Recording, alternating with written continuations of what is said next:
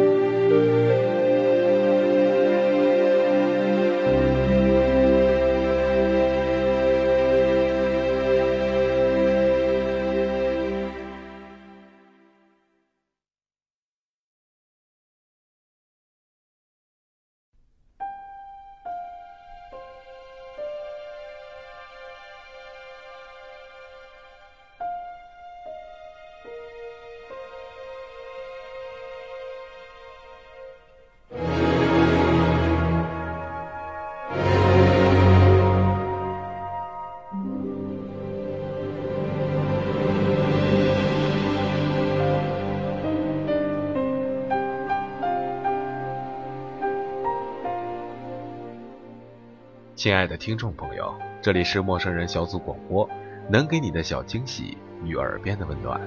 我是主播小明，在深圳向你问好。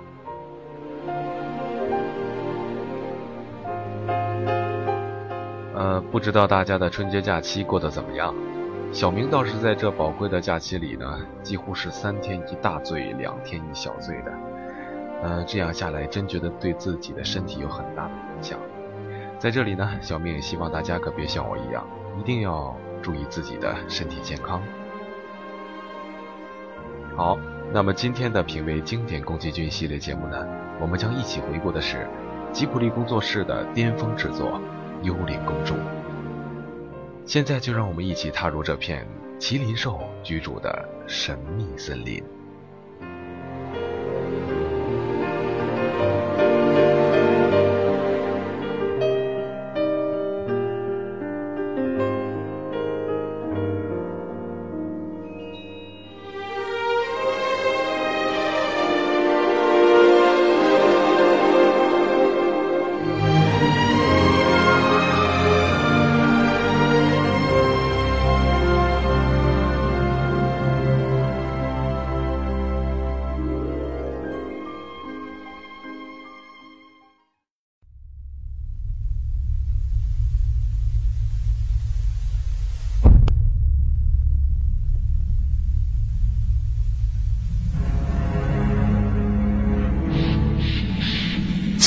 的时代，这片大地覆盖着浓密的森林，古木参天之中，有守护神在保护着他们。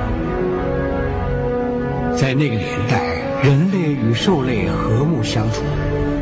随着时光流逝，许多森林被砍伐殆尽，仅存的只能靠传说中巨大的山兽神和森林中的神灵保护着。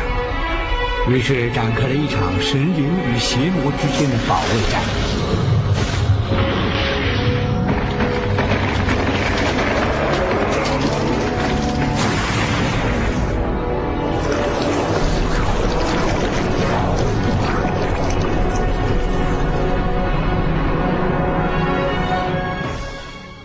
尽管由于从最初的五个小时缩减到了两个小时，而显得有些生硬晦涩。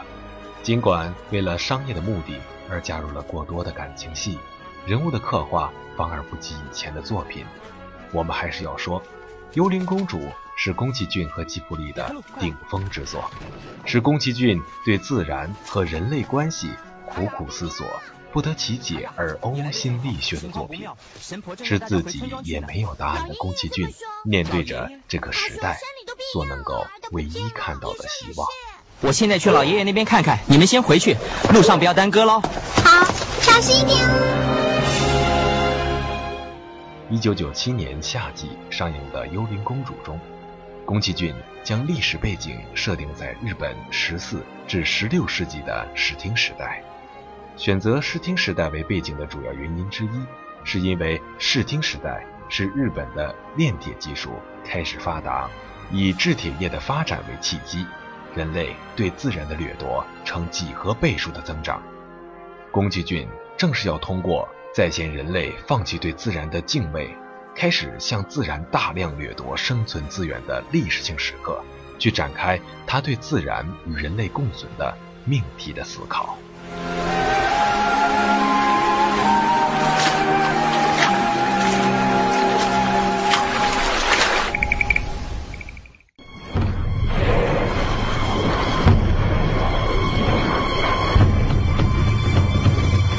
是邪魔！邪魔！他往村庄去了，他想要攻击村庄。阿西达卡，千万别跟邪魔作对，当心会惹祸上身。来，雅克洛。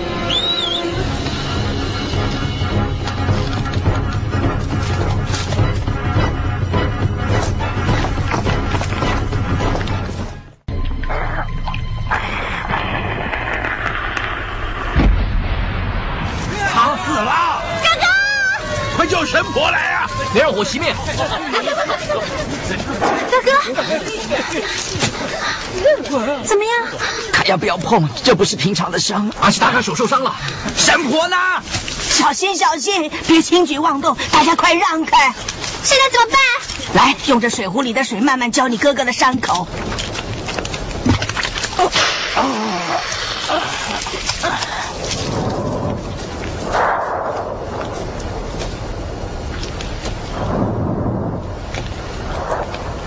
无所不在的神呐、我祈求您请勿召唤荒芜之神前来。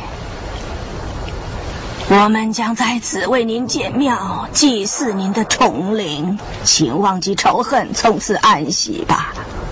无悔的人类啊，总有一天你们会知道我的痛苦和怨恨。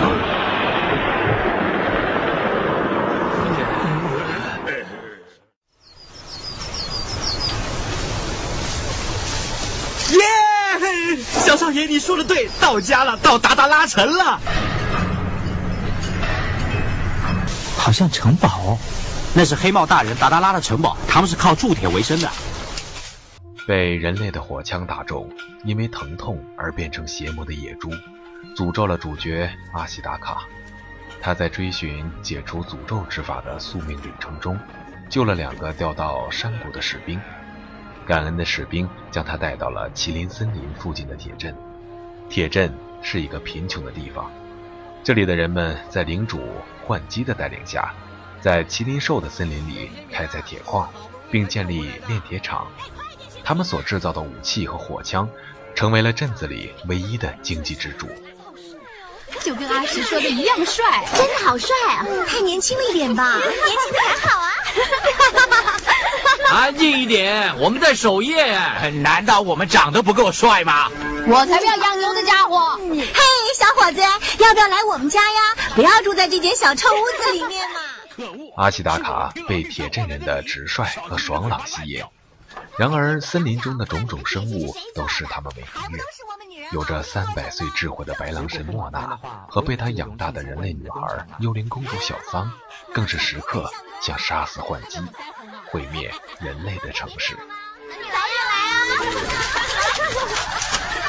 小少爷，请不要见怪，都是黑帽大人把他们给宠坏了。活泼的女人让你们的村子显得更有朝气。朝气，我看是谢谢还差不多。有人侵入，是魔法公主。一天夜晚，小桑前来袭击铁镇，陷入了人们的包围。阿西达卡为了救他，生命危在旦夕。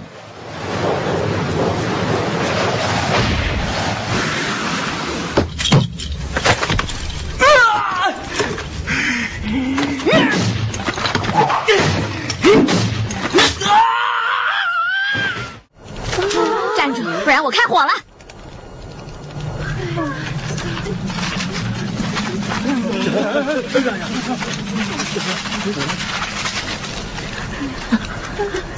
七朵，你别乱来！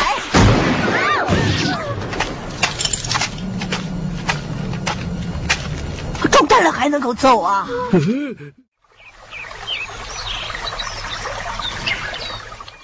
小桑带着他去见了麒麟兽，这位森林之王拯救了阿西达卡的性命。啊，伤口怎么没了？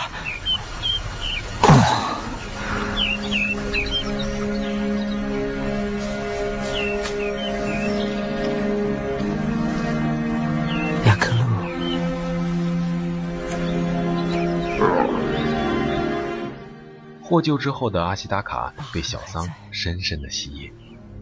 他理解幽灵公主保护森林的心情，但同时又想帮助人类脱离贫困的境地。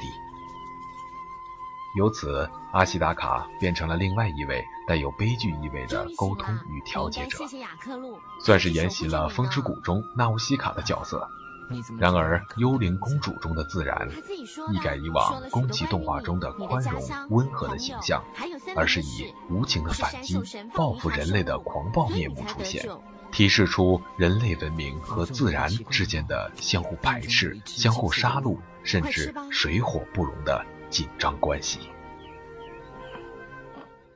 早就对了，看来黑帽大人被他们骗了。快告诉我，攻击你们的猪群里面有没有山犬？啊，我是说小桑，不，魔法公主。呃，不知道啊。黑压压的一群杀了过来，他在。憎恨人类的野猪神召唤了全部族人，要对人类进行血洗。同时，以哥的和尚为首的一批人接受了朝廷的命令，前来和幻姬合作，想杀死麒麟兽。于是。人类与自然开战了，然后呢？不知道，突然什么都不知道了。那些撑纸伞的家伙把我们当诱饵，有人从地面上冲出来，有人从上面丢炸药。由于无法抵挡人类的火枪，野猪群几乎全军覆没。只剩下野猪神小桑和白狼神撤退到了麒麟兽安身的小岛，眼看奄奄一息的野猪神就快要变成邪神，麒麟兽终于现身了，他让野猪神得到了安息。身体像火在烧。啊！不行！李施主，酋长，李施主，你不能变成邪魔。神兽神。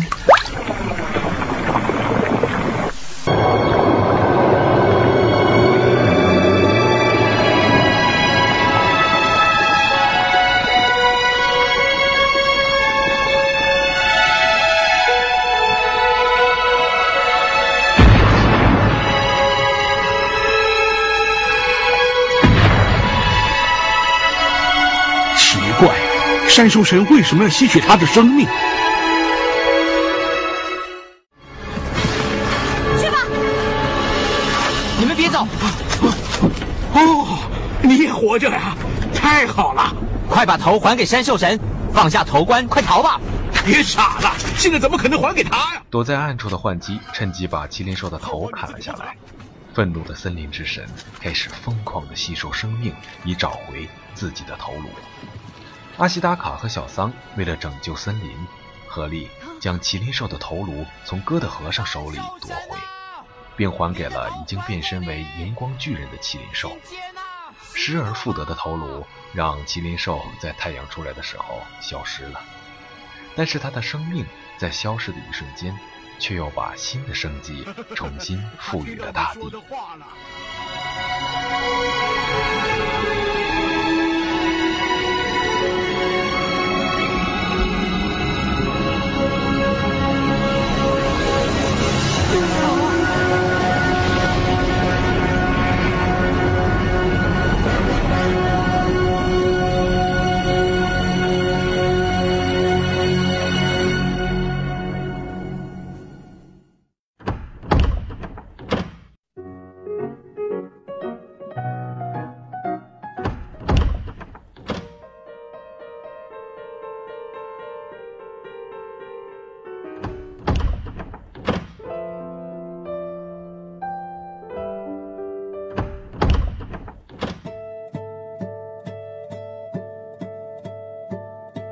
陌生人特辑，品味经典宫崎骏，带你一起进入宫崎骏的奇幻世界。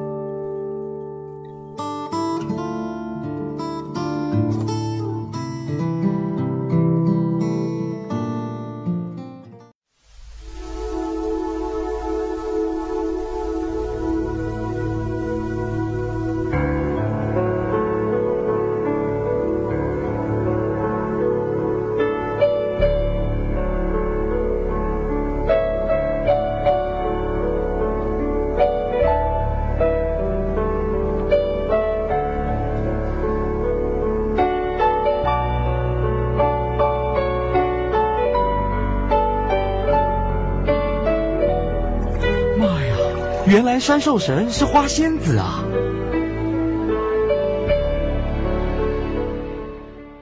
剧本酝酿长达十六年之久的《幽灵公主》在上映之后，给很多观众带来了震撼性的冲击。电影是吉卜力工作室的第十一部影片，其中应用了很多电影技术，这是对吉普力的一大挑战。电影胶片总数多达十三万五千张，可以说是史无前例。CG 技术和宫崎骏电影中少有的残酷血腥镜头，虽然带来了一系列视觉上的震撼，但主要的冲击力还是来自于精神上的。宫崎骏将人和自然视为永远不能相互妥协的两个极端，认为人必须破坏自然，才能得到自身的生存。而在片中，阿西达卡为了协调双方和平共处，一度在人神之间周旋，最终还是不免悲剧性的结局。不管人与自然相互共存的问题能否得到解决，作为人类，首要的是应该生存下去。他掌管着我们的生与死，是他让我们活下去。影片最后意识到战争远远没有结束的阿西达卡对小桑所说的：“我们要一起活下去。”这句话也正是全剧的主题。然而，对宫崎骏而言，说出了这句话，也就是推翻了自己过去一直在宣扬的理想主义。生命虽然高贵尊严，自然虽然不可侵犯，可是，在没有任何支持力量的时候。人们也不知道未来到底会如何。宫崎骏在《幽灵公主》中，把这个没有答案的问题抛回给了观众。活下去这个主题就成了不停变化却贯穿始终的意念，深入了每一个人的内心。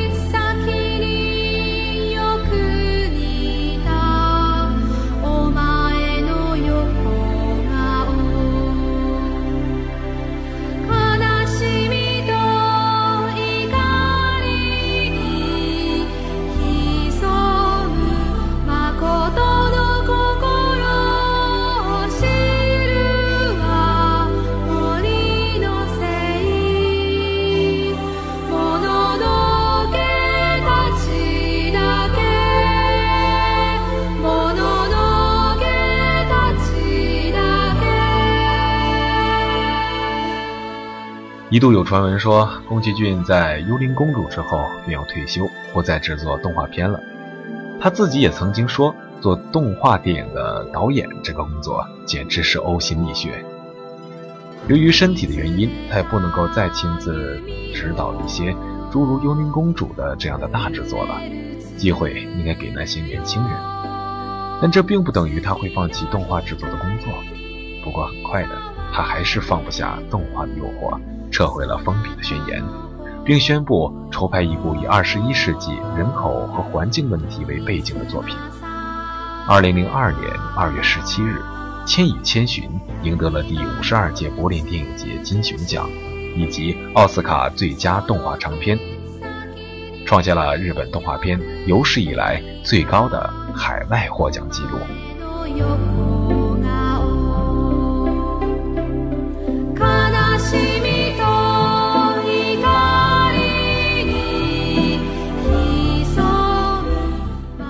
这里是陌生人小组广播，能给你的小惊喜与耳边的温暖。如果大家想和小明对节目内容和形式进行交流的话呢，可以加我的个人 QQ 和新浪微博。我的 QQ 号码是五二五二一二二六五二五二一二二六。我的新浪微博是老杨的大提琴。好，这就是本期的节目了，希望您能够喜欢。下一期我们将继续宫崎奇幻世界的旅行，下一站千与千寻，我们不见不散。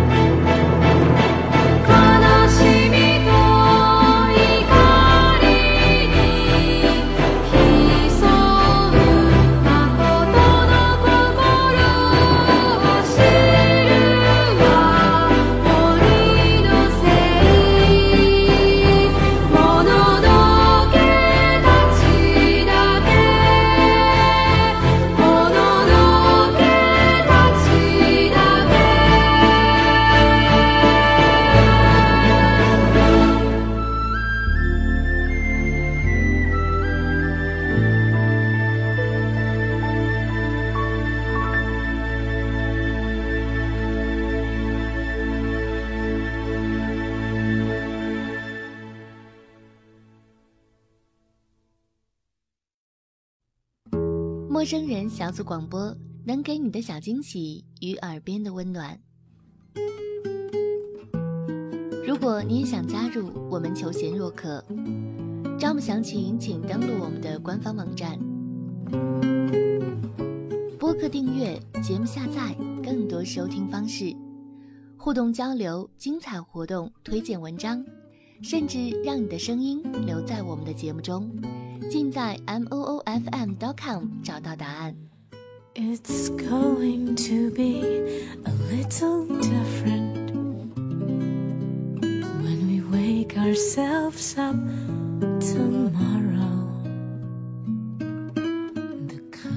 欢迎关注我们的新浪微博，搜索“陌生人小组广播”，找到我们。